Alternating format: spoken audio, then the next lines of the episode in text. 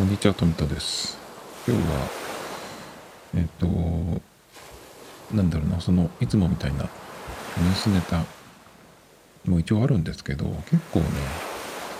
あの、そのネタをストックしてるのが、ポケットっていうね、そのブックマークサービスみたいなやつを使ってるって、iPhone でもそうだし Mac でもそうなんですけどなんか見つけたらここにどんどん入れていくっていう感じででそのやるときに今日は何やろうかなっていうふうに、えーいくつかねピックアップしてやっていくっていう感じなんですよ。だけど結構そのネタをポンポン入れていくのにそれ以外でなんかちょっと思いついたことあったらそれを先にやってしまうみたいなことをやってるとその入れてったネタがどんどんこう埋もれてっちゃうんですよね。だから2ヶ月前に入れたネタがまだあったりとかねするんですけどまあちょっとその辺うんもう消化しないとなとか思ってるんですがまた今日はちょっとその辺からもピックアップしつつだけどちょっと思いつきがあったんでその辺を喋ろうかなと思うんですけど。まあ基本的にこのポッドキャストは今は特にそうですけどシーズン2に新しいアカウントを作ってシーズン2としてやってるんですがそれをまずま100回まで行きたいなっていうことなんで、まあ、毎日どんどんやっていってでアンカーでやってるんですけどアンカーの予約投稿っていうのができるんですね。なのでどんどんそこに入れていって、えー順番にね毎日1個ずつ公開されていくっていう感じで今の今日の段階ではですねこれ喋ってんのが7月のうんと2日なんですけど何日までややってやったっけかな。あのね予約投稿が済んでるのが5日まで5日に公開される分までもできてるんですよね。なのでまあ3日先までできてるんですけどまあそれでも1日1本っていう感じで順調にやってるんですけど。今日はですねえっと久しぶりにあのアップローチのバンドをちょっと買おうかなっていうふうに思いましてだけどアップローチ今使う頻度が減ってるんですよ。前は毎日使ってたんですけどあの夏はね特にもう暑苦しくてとてもじゃないけどつけてられないっていうことで外そうと思って去年は結構頑張ってつけたんですよ。頑張ってっていうのも変ですけど、え去年は去年もまあ暑かったことは暑かったんです。で寝る時につけるのをまずやめて起きたらつけるっていう感じですね。でやってて。で去年の夏はその暑苦しさはどうしたかっていうとあの去年の夏がアップローチを使い始めて最初の夏だったんですね。でそれまではえっ、とまあ夏になったらその特にその見た目的にも通気性の良さそうなスポーツループっていう方のバンドをね使おうと思ってたんですよ。スポーツループっていうのはナイロン製の方ですね。ラバー製じゃなくて。そっちの方がまあ見た目的にもねあの夏向きかなっていう感じがしてたんですけど結局どっちを使う何を使ってもあのスポーツループを使ってもね全然暑苦しいんですよ。通気性が良さそうに見えるけど全然全然そんなことないです。あのスポーツバンドあのナイロンナイロンじゃないラバー製の方あっちを使っても全然変わらない。だったらその水でさっと洗ってすぐ乾く。タオルでこう撫でるだけでもすぐにその水分が全部取れるスポーツバンドの方ね。そっちを使えばいいじゃんと思って。なのでその出先でも家に帰ってきた時でもそうなんだけどあの一日に何回か外してそのアプローチって本体も水で洗っちゃって OK なのであの水でバーッと流してねそれでバンドも外して1回。でタオルでさっと履けばすぐ綺麗になるのでまあそれでいいじゃんっていう感じ。スポーツループで同じことやるとやっぱりちょっと乾かさないといけない。乾くまでに時間かかるのであの水で洗ってすぐにまたつけるっていうのがちょっと難しい。びちゃびちゃでつけるっていう感じになっちゃうんで。それだとちょっとねっていうことなんでまあ夏はスポーツバンドの方をすればいいじゃんっていうのが、まあ、去年の夏だったんですけど今年はもうちょっと我慢してつけるのやめようと思って。でまあつ暑苦しいっていうのもそうだしその夏にねずっとつけてたんで腕にそのバンドのそのアプローチの跡がついちゃったんですよね。まあ外歩いたりチャリに乗ったりとかするので、まあ、焼けたと思うんですけど。それが嫌であのー、今年はやめようと思ってでえっと、それまでは毎日つけてたんですよ。特に今年2020年に入ってから一番最初のそのアクティビティのチャレンジっていうのがあって、えっとね、アクティビティリング3つ閉じるっていうのを1月1日から7日まで達成すると、金河新年チャレンジっていうそのバッジがね、アプリ上でですけど、もらえるんですよ。つくんですよね。なんでそれをちょっとやってみようと思ってたまたまその1月1日からそれをやってるっていうのを知ったのでじゃあやってみようと思って。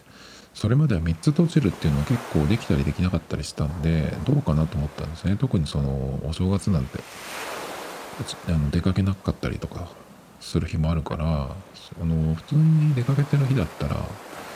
全部ね3つあの特に意識しなくても閉じてたんですけどどうかなと思ったんですけどまあそれが達成できたんですよ。で7日間できたのでちょっとまあ1ヶ月できたら狙ってみようと思ってね。まあそれ1ヶ月やったからどうってことはないんですけどそれやったらできたんでじゃあ2ヶ月目3ヶ月目っていうのをやってあの毎日毎日あのずっと連続で3つのリングをね閉じるっていうのができてたんですね。で月間チャレンジっていうのもいろいろあるんですけどえっとヌードのカロリーが1ヶ月でどれくらいとか。ワークアウト15分以上だっけな？30分以上を何日達成するとかね。その月によっていろいろ月間チャレンジっていうのがあるんですが5月の月間チャレンジが3つのリング全て閉じるっていうのを1ヶ月達成するっていうやつだったんですね。でさっき言ったようにその今年の夏はね無理してつけるのやめようと思ってもう暑苦しいからあの普段つけるのはやめようと思ってちょっとそういう風にしてみようと思ったんですね。でそれをいつからやるかってなったんですけど6月になったらやめようと思ってその5月の月間チャレンジが3つのリング全て閉じるのを31日間達成するってやつだったんで今まではその今年になってからねずっとやってきてたんでまあ別に余裕だろうと思ってだからそれをサクッと終わらしてそれで外して6月からまあどういう感じになるか分かんないけどそのランニングの時以外は外しとくっていうねいう風にしてみようと思って。まあ今日なんかがまさにそういう風にもうなってるんですけどでその5月の月間チャレンジを、え、達成してから終わるあの、外そうと思ってたんですけどある時見たら5月にねあの、それが達成できてなくて1日だけあのスタンドが1回だけ1回分できてなくて3つのリングが閉じれてなかった日があったんですよ。であのそれでなんかもうちょっとこうブツッと切れてしまってじゃあもういいやと思ってあのその時点で5月の二十何日だったかな。それが分かったんでそれで外してまあ今日に至るんですけど。なので今結構そのアプローチをあんまり使ってないんですけど走りに行くのも週に2回か1回か2回ぐらいなのでまあ全然ね、えー、もう使ってないんですけどだけどちょっとそのアップルウォッチのバンドねあの夏向けのカラー夏っぽいカラーはちょっとないから欲しいなと思って1個買おうかなと思ってるんですよね。で今まではあのどういうふうにそのバンドを選んできたかっていうとケースが僕はブラックなんですね。ブラックっていうかスペースグレー。なのでそれにその馴染むような割とそのダーク系のカラーを選んでたんですよ。だけどブラックのスポーツバンドも買ってなかったんですよね。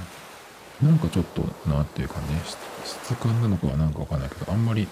ブラックのそのラバーのやつはあんまり好きじゃなくて。その代わりブラックはスポーツループそれからレザーのバンドミラネーゼとかあとナイキのやつとかね。穴が開いてるやつ。そういうのとかで、えー、まあ、黒をやってて。最初はその黒で素材違いで何本か揃えてその毎日変えていこうみたいな感じだったんですけど。だけどその後はですねうんと黒よりちょっとダーク系のやつ黒じゃないダーク系のやつ1本入れようかなと思って。うんとミッドナイトブルーとかっていうのが確かその時あったんですけどそれともう一個パシフィックグリーンっていうのがちょっと気になって。これがなんかそのちょっとブルーとはまた違うブルーっていうかネイビーとはまた違う黒っぽい感じでそのスペースグレーのケースに馴染みそうだなっていうことでえっ、ー、といつぐらいだろう？去年の冬かな？そのえー、パシフィックグリーンっていうのをねまあ買って黒代わりにつけてたりとかしてあとはですねえっ、ー、とハイパーグレープっていう紫系ですね。それと黒の黒っていうのの、えー、まあコンビのやつコンビとか混ざったようなやつがあってそれがまあナイキのシリーズであったのでそれの、えー、スポーツバンドとループと両方買ってとかかな。あとはちょっと明るめのブルーを入れたいなと思ってその時にデルデルフトブルーっていうのがあってデルフトっていうのはオランダかどっかの方の、うんと昔からある食器に使われてるちょっとこう、うん、鮮やかなブルーなんですけど。それをちょっと初めて、うん、黒っ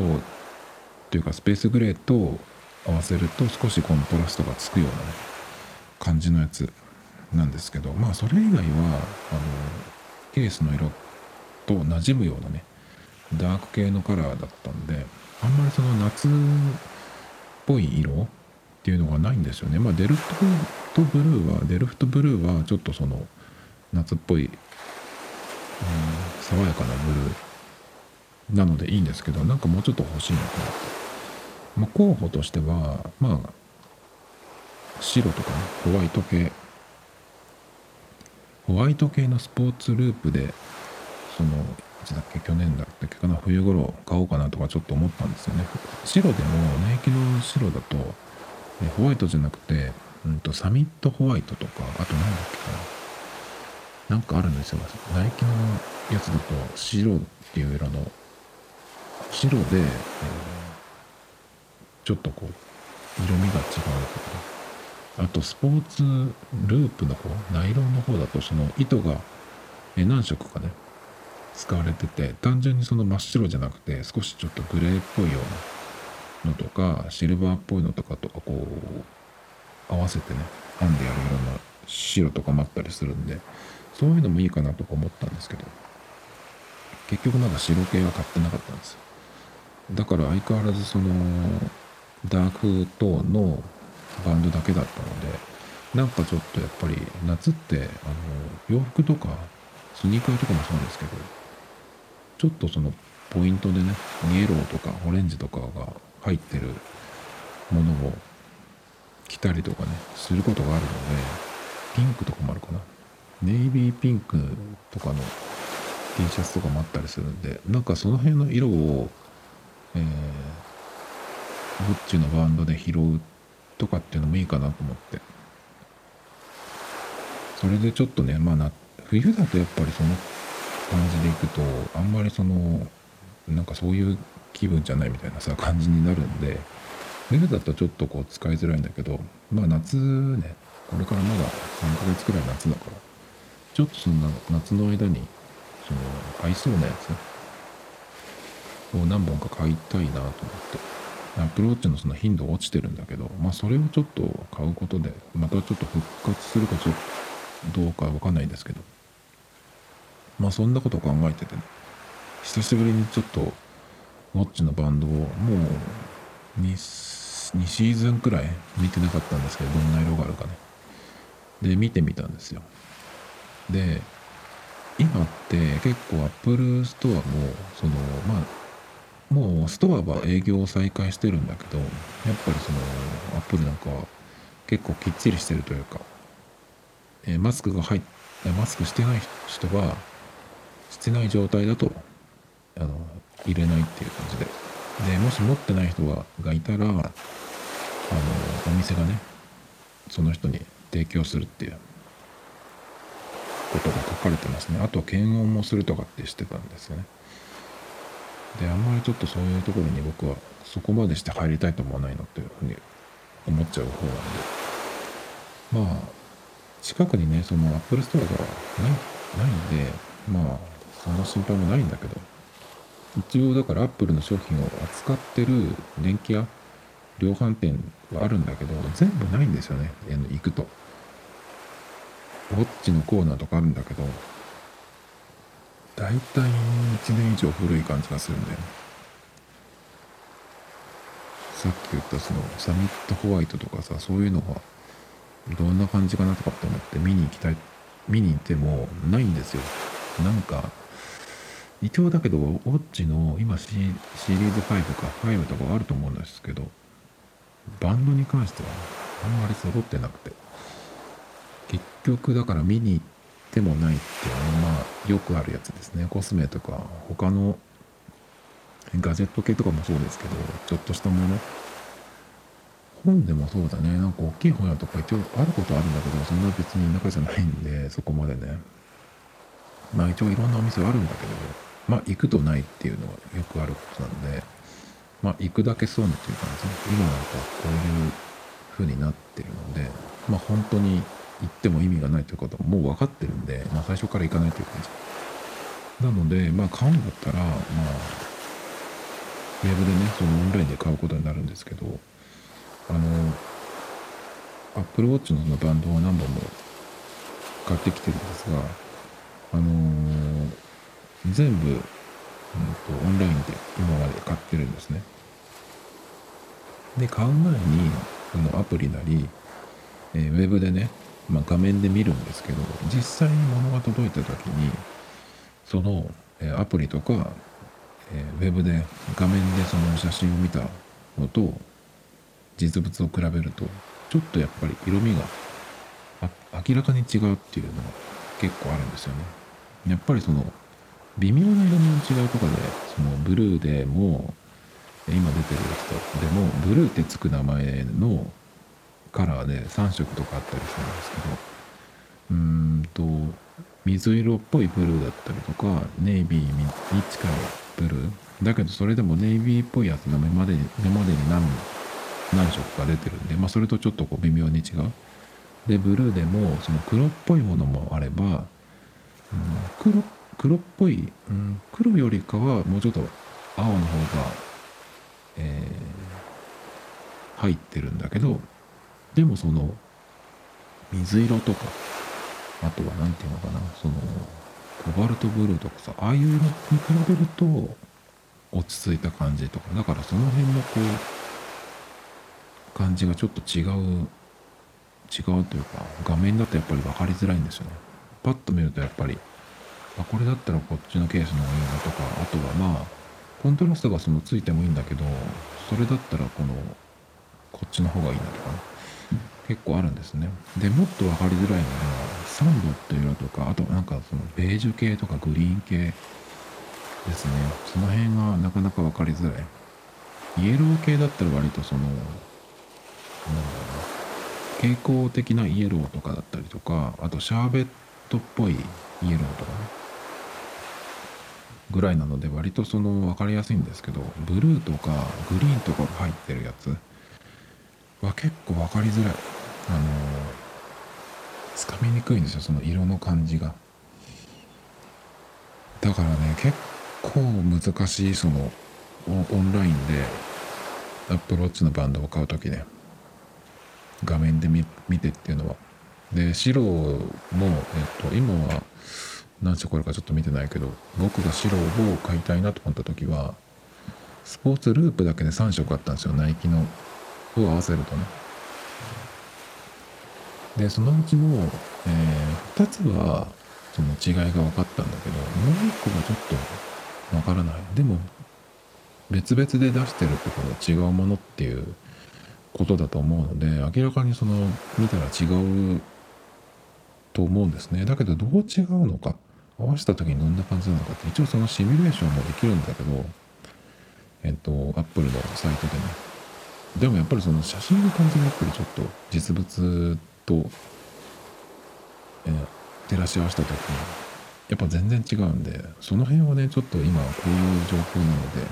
なんかその分かるようにね用意してほしいなっていう気がするんですけど Apple の場合ってその写真はものすごくその Mac の Mac でも iPhone でも何でもそうですけど商品の写真ってすごく綺麗なんですけどやっぱりちょっと実物とは違っちゃう。っていうところがあるんでね。まああのシルバーとかそのアルミのシルバーとか、うん、そのスペースグレーとかねそういう本体の色はまあ大体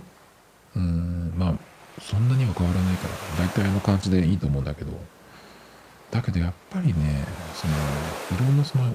色展開があるのがやっぱりそのアップローチのバンドのそ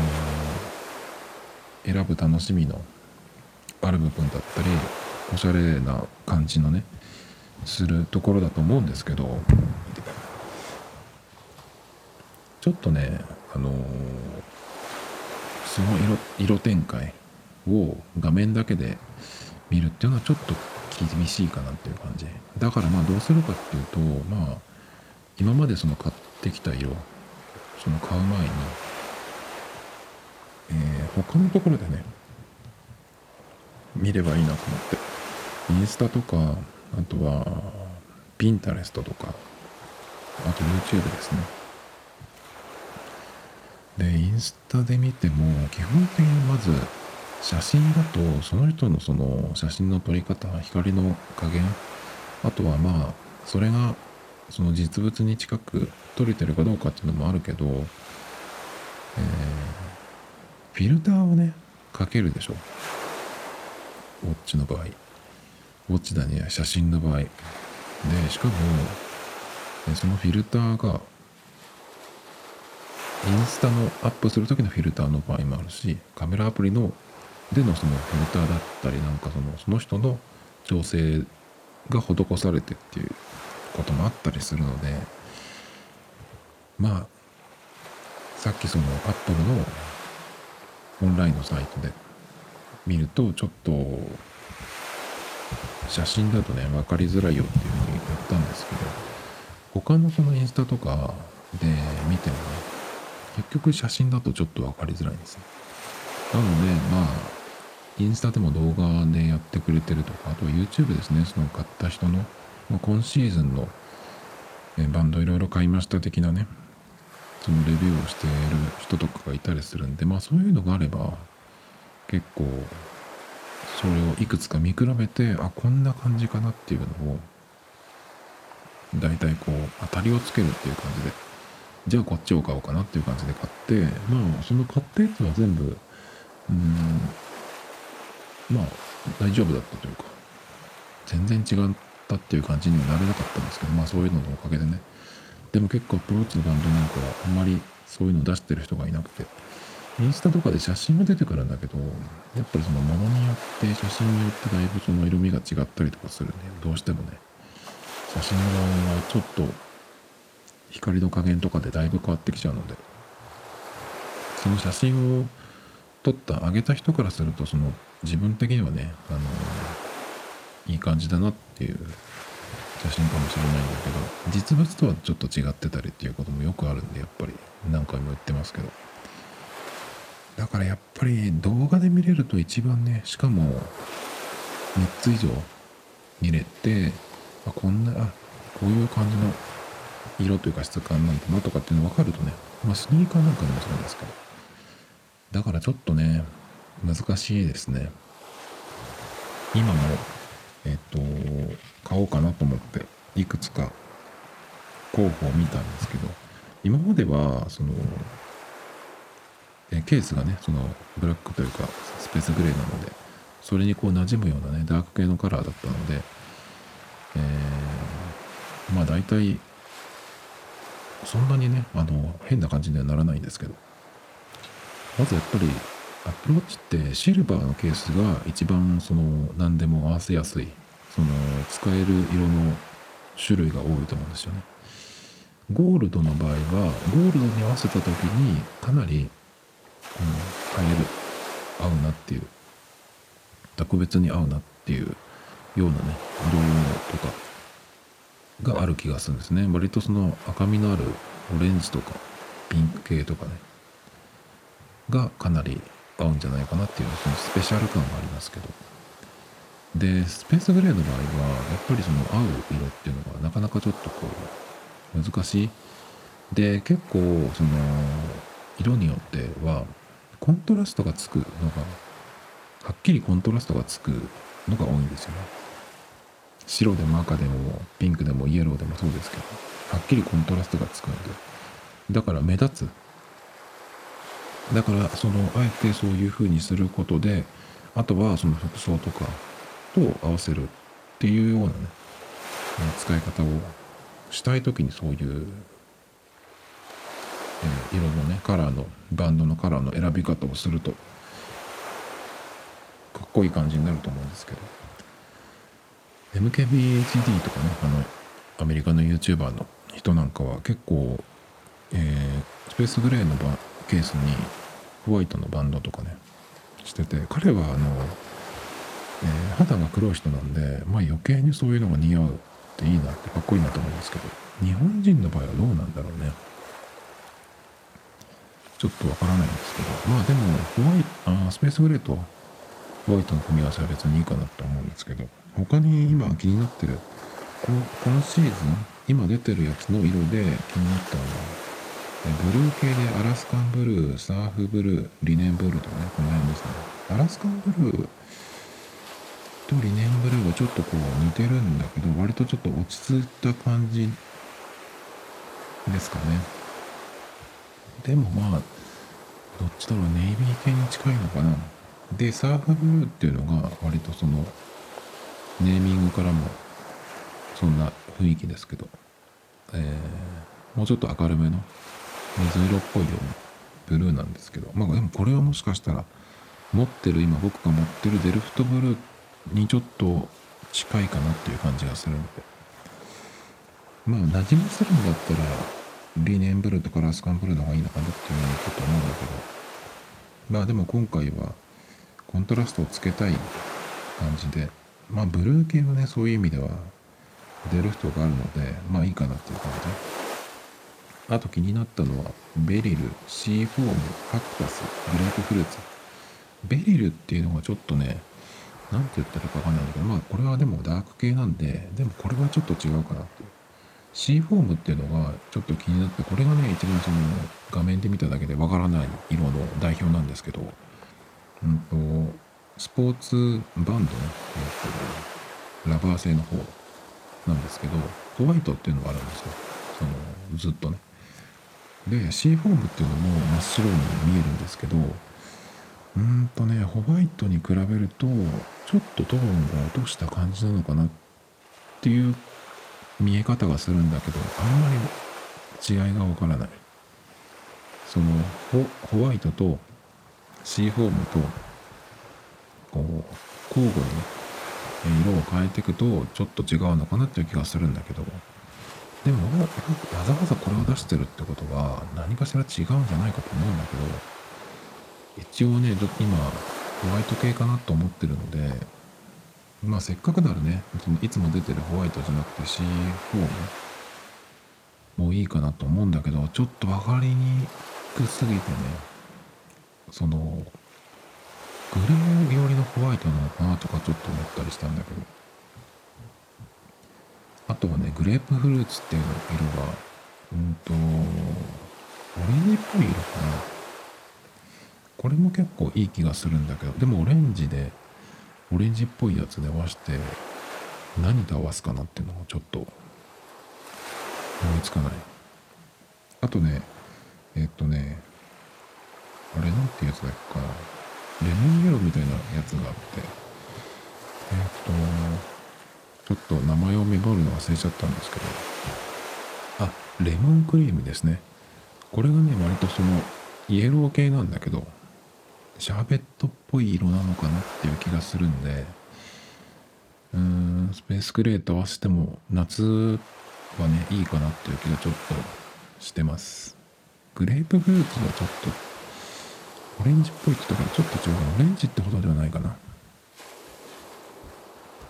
でねレモンクリームちょっとなぜ気になってるかっていうとそのイエローっぽいやつと、ブラックで合わせるとね今ちょっと,、うんと買おうかなと思ってる。スニーカーがあってナイキのエアフォースワンのグレーのやつなんですけどグレーのやつで、えー、アウトソールがねちょっとこう、うん、半透明のイエローなんですよ。あとスウッシュとかシューレースもその感じのイエローなんですね。でそれとそれを履く時にこのレモンクリームのバンドにするのもいいかなっていうのがちょっと夏っぽい感じで。まあグレーで合わせてもいいんだけどそのライトグレーっぽいね。それだったらしたいのかなと思うんだけどちょっとその辺も色があんまりわかんないので。グレー系はねちょっとわかんないですね。思ってたより濃かったっていうふうになるとちょっと違うんで。できればそのシャーベットっぽいグレー。それだと今出てるやつだとベリルかな。ちょっとだからこの辺の色味がちょっとわかんないっていうのが困るとこなんですけどね。なのでまず1個目本命としては、えー、本当は白系が良かったんだけどまあそれをもし買ったらねこれ同時に買おうかなと思うんだけどまあもし買ったらだけどそのエアフォースワンのグレーをね。そしたらレモンクリーム。を合わせようかな。あと他のスニーカーでもイエローがホワイト系でイエローが入ってるやつとかあったと思うんでそれを履く時にソックスを短いソックスでイエローにして、え、このレモンクリームでねちょっと合わせようかな。っていうのが1個ですね。でやっぱでも白系欲しいなっていうことでさっき言ったシーフォームっていうのがまあ第一候補だったんですけどやっぱりどうしてもわからないですよね。まあ問題ないと思うんだけど、で、そうやってね、そういえばナイキの方って今何やるんだろうと思って見たら、ナイキの方にも、えっと、ピュアプラチナムっていうその白系のやつがあって、えー、ある、あるんですけど、今ね、ちょっとこれがいいじゃんっていうのがあって、プライドエディションっていうのがナイキの方で出ていてですね、プライドエディションっていうと、あ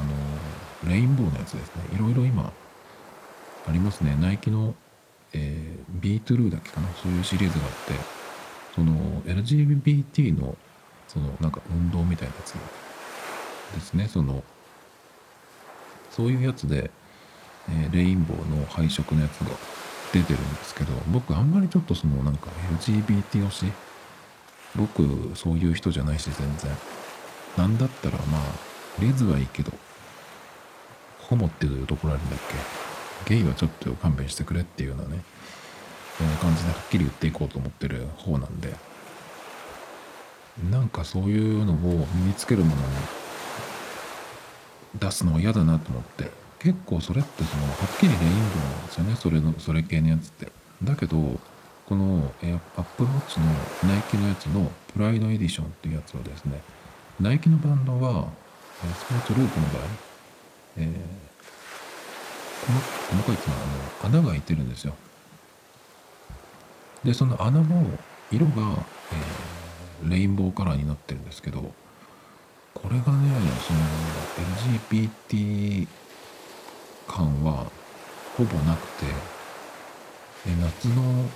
白系のバンドとしてはちょっと最高じゃないこれっていう感じがしててかなりいいんですよ。で、まあ、パッと見は白いバンドに、えー、穴が開いてるんですけどその穴の色がその7色あるっていう感じでちょっとこれはね速攻で買おうかなっていうぐらい。でもしかして Apple Watch のバンドって安くなったのかな？今4800円なんですよ。ナイキのやつが。それでナイキのやつが4800円でえっと、アップルのやつが、スポーツバンドの方？あ、スポーツバンド4800円かな。あれ、こんなもんだっけ？と思って、なんか、イメージでは7000円ぐらいのイメージだったんですけど、これだったらね、ポンって 2, 2本ぐらい買ってもっていう気がするんで、えっ、と、さっき言ったレモンクリームと、あと、その、ナイキの、えー、プライドエディションのね、レイえー、7色のレインボーカラーのやつ。花がレインボーカラーのやつですね。これちょっと、行こうかなっていう感じで、久々に買いますけどね、もし買うことになったら。今ね、えっと、つい2日ぐらい前に、ナイキのセールが、あ、ナイキのセールが始まってるんですけど、今。えっと、その会員の人は、あの、で、えー、対象商品をレジでチェックアウトするときに自動的に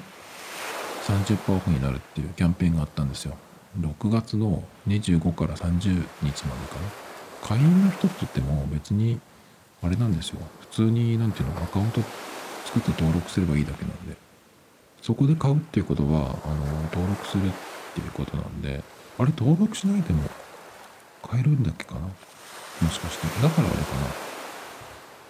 まあでも大体そこで買いたいって人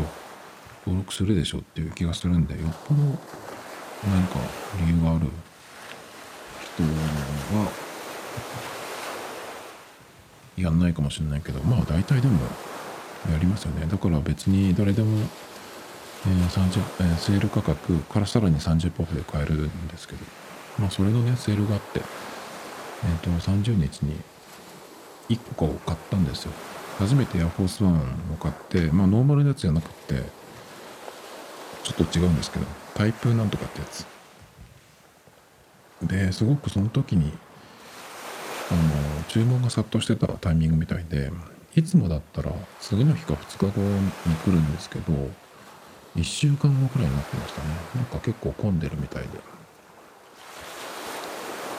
で。で、だからまあそれが来たタイミングが来るかどうかぐらいのタイミングでオーダーしちゃおうかなと思うんですけど、そのグレーのやつでアウトソールがイエローのエアフォースワン。もうちょっとその夏にいいかなと思って。今はあんまりそのエアマックス系で欲しいなっていうのがあんまり見つからないんでちょっとそっちに行ってみようかなっていうのがあるんですけど、まあ、それをオーダーするタイミングでナイキのバンドってナイキのところで買えたっけかな？もし買えるんだったらそれも一緒に買っちゃおうかなっていう気がするんですけど。だけどあれなんだよね。アップルウォッチのそのバンドをもう一個イエローも買いたいっていう風になったらうーん2本まとめて買った方がいいと思うんで。そうしたらアップルで2本買う？っていう感じかな。みたいなことを考えてるんですけど久々にだからバンドをね買おうかなみたいな感じですけど。まあでも本当に今全然使わなくなってるんでアプローチをね。この暑いのをなんとかしてくださいっていうふうにちょっと思ってるんですけどまあどうしようもないですよねこればっかりはね。だからまあうんやめるしかないのかなとかちょっと思ってるんですけどアップローチもまたねこの間の WWDC で発表があったようにあの進化するんでね OS が。でしかも今僕が使ってるのは WatchOS4 なんですよね。で4とえ今一番新しい5っていうのは中身は多分大して変わらないんですよね。3から4になった時は CPU が変わってそれから画面のその表示の仕方も、え角の丸いところ3はそのかあの表示が真四角だったんですけど4から角が丸くなったんですよね。だからちょっとその表示領域が広くなったというかちょっと見え方が変わってるんですよ。でそのタイミングでちょうど初めてアプローチを買ったのでまあ今のその5のが出てる状態でもね何にもその、うん、困ったこともなくまあ5とその性能的にほぼ同じなんで中身のね CPU とかが。まあ次がどういうのが出るのか分かりませんけど。そこでかなりそのグッと CPU が倍になるとかねっていう風になったらちょっともしかしたら新しい OS を入れた時に重くなったりとかしたら嫌だなっていうのをちょっと心配ですけどね。そうしたらアップウォッチを今の感じだと買わないかもしれないですね。だから OS も上げずにランニングの時だけ使ってバッテリーがどのくらい持つか知りませんけどそのその感じでちょっとどうするかなっていう。のを決める？でもそう考えるとあとどのくらいだ？えっ、ー、と789 5ヶ月ぐらい。今年いっぱいでどうするかジャッジするみたいな感じですかね。まあ OS を入れたところで OS を入れたところでというか Apple Watch のシリーズ6もし今年出るんだったらですけどそれがどうなるかですかねまず。確かえっ、とシリーズシリーズ4と 5? CPU が確か変わってないと思ったんだけど、ストレージが確か倍になってるんですよね。そこはいいなと思ったんですけど。まあ倍になったら何が？と思ったけど、曲をいっぱい入れられるくらい？でもそれも入れ替えるからね。まあどうなるでしょうか。あと今日はですね、うんと、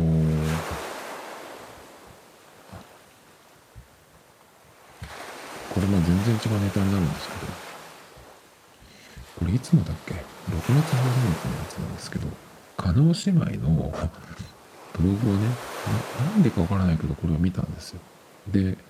これを、えー、ブックマークしてたんですけど、ポケットに入れてたんですけど、加納姉妹の、これはどっちかな？えー、ミカさんかな？動物の森をやってるっていう話なんですけど。うんとね動物の森の話が全然読んでも頭に入ってこないですよ。なぜかっていうとこのここに出てるミカさんの写真が怖すぎてちょっとねなんだろうなこれは。なんて表現したらいいんだろう。うんとパネマジ加減がかなり控えめな生っぽい熟女風俗嬢の、えー、写真みたいな感じなんですよ。要するに怖いんですよ。えっ、ー、となんて表現したらいいでしょうねこれは。バストアップの写真っていうじゃないですか。胸から上の写真なんですけど。えっ、ー、とまあ全部そこが露出してる状態なんですけど。まあいつもの感じですよね。鹿児島なんですけどやっぱちょっとあもうちょっとなんか顔をもう不自然になってもいいからさ。もうちょっとなんかフィルターを強くするとか知って撮った方がいいんじゃないですかっていうぐらいにちょっとこう怖いですよ。えー、お姉さんの京子さんのね写真もこのブログの広告に出てますけどそれも怖いですね。年々怖くなってきますね顔の姉妹がキャラ的には好きなんですけどちょっと久々に見たらこのブログの写真がね怖いっすとにかく。どの写真見ても怖いですね。相変わらずなんか胸がサッカーボールみたいな大きさでねうつ伏せに寝るっていうことができるのかなとよく思いますけど。まあそんな感じですね、え、もう一個。芸能系のニュースなんですけど。そのローグの記事でこれ、これあれって思ったんだけど、デビュー決定、二次プロジェクトに見る j y パークの個性賛美ととびっきりのっていうことで、なんかチラッチラとこの二次プロジェクトっていうのが、うんと、目にすることがあって、日向坂のなんかニュースとか見てるとたまにこれの名前を見るんですよ。で何かなと思ってまたその何？秋元康シリーズのやつなのかなと思ってたんだけどそうではないないっぽいんですよね。そうこれを記事を見て初めて分かったんですけど二次プロジェクトっていうなんかオーディションをやってたっぽいですね。でソニーがやるのかなこれは。で、えー、デビューしますっていうのが出ててええ、と思ってどういうのなんだろうと思ってそのなんかその選び方があのうまダンスがうまい子とか歌がうまい子とかっていうので選んだみたいなやつで。で人数とかを見てもその日本の大人数アイドルみたいな感じじゃないんですよね。でその雰囲気とか見てもあれ？これってさ TWICE じゃんと思ったんですよね。で何？そのソニーソニーがやるってどこに書いてあったかな？ちょっとわかんないんだけど。まあでもソニーが多分やるんじゃないかな。ででそこがさその TWICE のパクリをやるの？日本版 TWICE みたいなの作ろうと思ったんですねでも TWICE って綺麗な子入ってるよねちゃんと。とか思ってその TWICE を日本で作るのかなと思ったら、えっと、まずもうそもそもこの j y パークとっていう、えー、プロデューサーみたいな人が、えっと、TWICE を作った人 TWICE のプロデューサーみたいですね。が、えー、日本でもやるみたいな感じですね。TWICE のオーディション番組で結成されてるらしいです。なんでまあその日本版みたいなやつをやるみたいなんですけど。でもなんかあのこれってアイドルって見られたら多分うまくいかないと思うんですよ。ね韓国のそのまあ日本から言う日本での日本語の表現はアイドルっていう風にすぐなっちゃうけどおそらくまあ世界的にはガールズグループっていう言い方の方がしっくりくるんじゃないかな。日本だけだもんね多分アイドルって言っても。それもしかもさなんかちょっとこうロリコンホイホイみたいな感じでしょ？いつもさ。でロリコンホイホイ的なやつだからちょっとそうじゃないよみたいなさそれに対するなんかカウンター的みたいにカウンター的な、コンセプトみたいなので作ったりしてさちょっとここは違うみたいにやったりするけど結局アイドルっていう風になっちゃうのが日本の芸能界だと思うんですけど。やっぱりそのいつも言ってますけど日本のそのアイドルってあの精神的な風俗っていう感じなんですよね。メンタル風俗っていうようなさ触らないまあ白紙から言ってるから触ってるか。えっ、とソフト風俗ですよね。普段はメンタルだけどたまに手だけ触らせてやるよみたいなやつにさなんですけどだからそういうその客を引きつけてるっていうやり方じゃないですか。だからそういう人たちがそういう感じで見ちゃうとおそらくうんなんかうまくいかない気がするんですよね。だから、えー、日本でその売れてるアイドルっていうのはさ歌がうまいとかダンスがうまいっていう子もいるけどそういう子が、えー、センターとかになってるかっていうと全然そうじゃなくてさ乃木坂とかだって歌がうまいとかダンスがうまいとかっていう子は意外にアンダーにいたりとかするしでもそもそも歌がうまいとか、えー、ダンスがうまいって言ってもその中でのことだからやっぱりちょっとそうそうでもないっていうかさ歌だってそのソロでボーカリストとしていけるかって言ったら全然だと思うんですよね。全然違うじゃん。だってさアリアナ・グランテとか聞いて聞いたら全然違ってすぐ分かるじゃん。アリアナだけじゃないけどうんと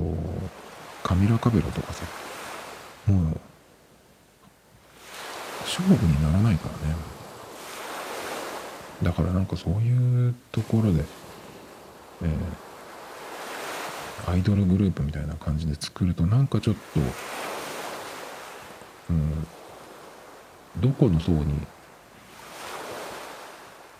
受けるのか。わからないままなんか終わっちゃうっていうこともありえるのでね。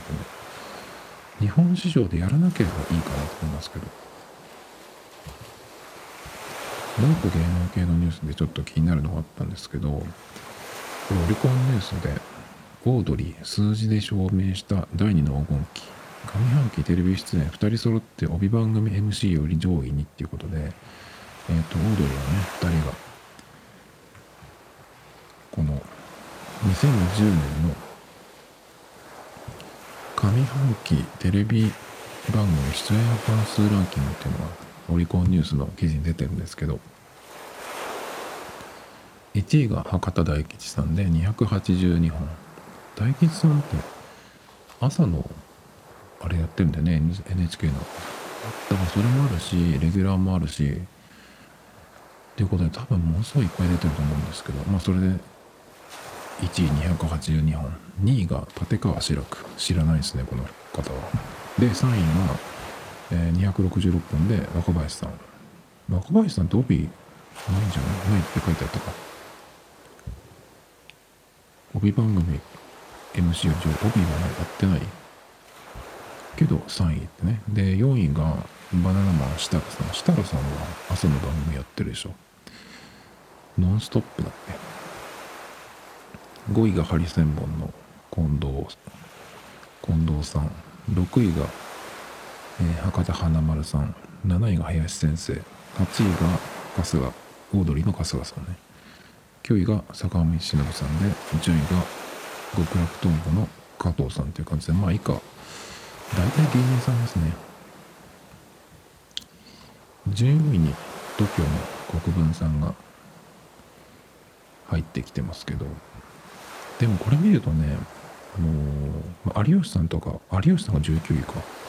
だからこれを見ると、なんかその、帯やってる坂上さんとか、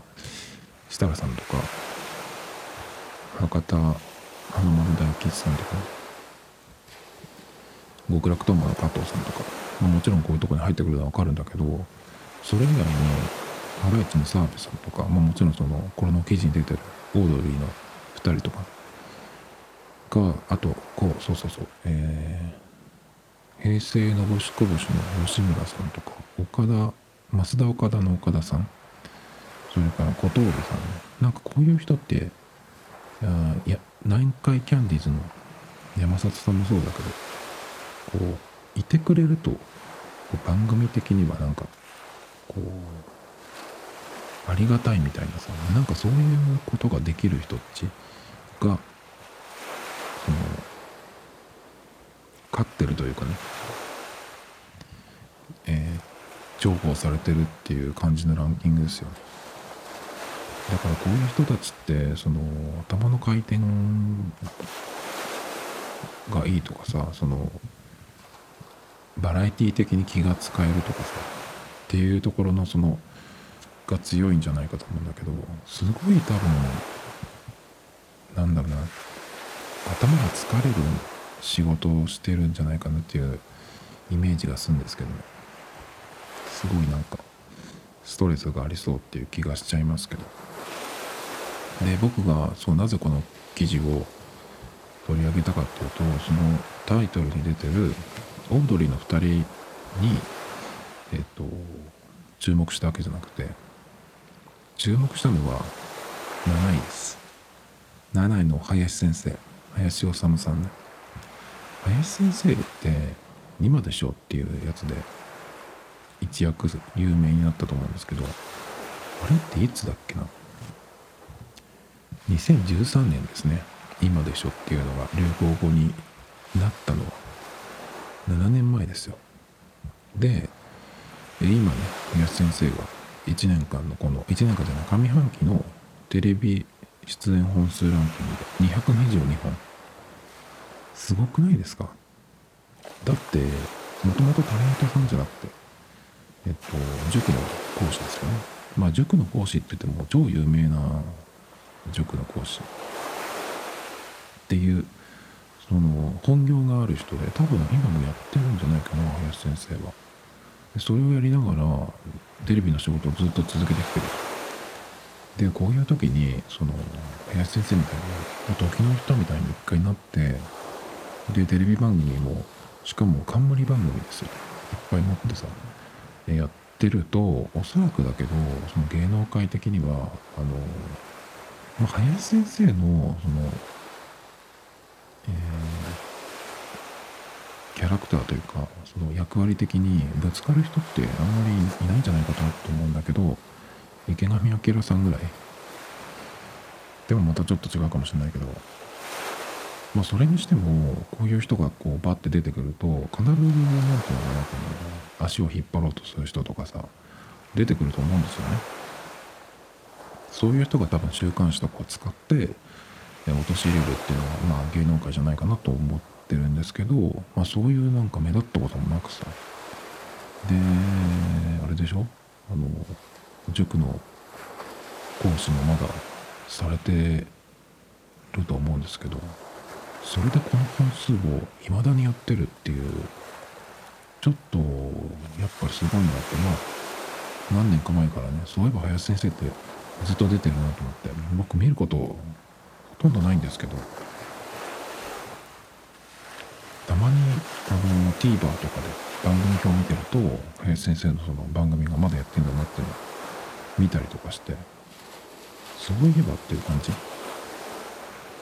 でこのねそのこの2020年の出演本数ランキング。で7位と。7位で222本どういう内訳なんだろうって気がするんだけど。だってえっと普通上半期ってことは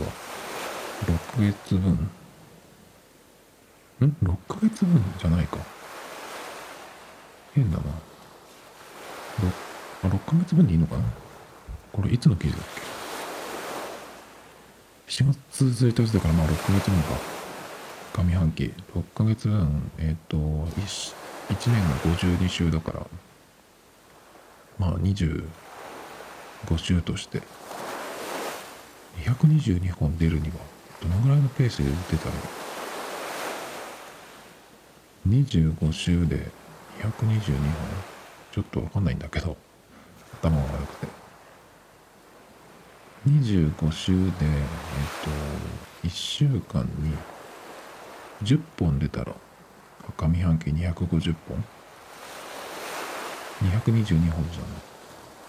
だから1週間に何本も出てるってことでしょ？えどういう出方してんの？林先生。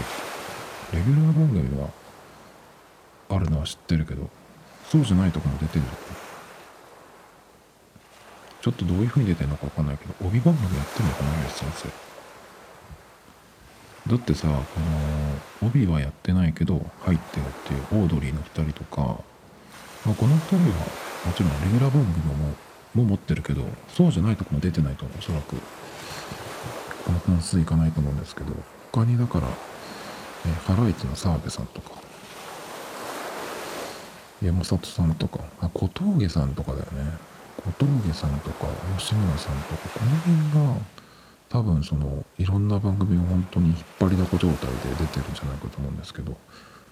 でもそれよりも上ってことは林先生どういう出方？帯やってんのかな？あグッドモーニング。グ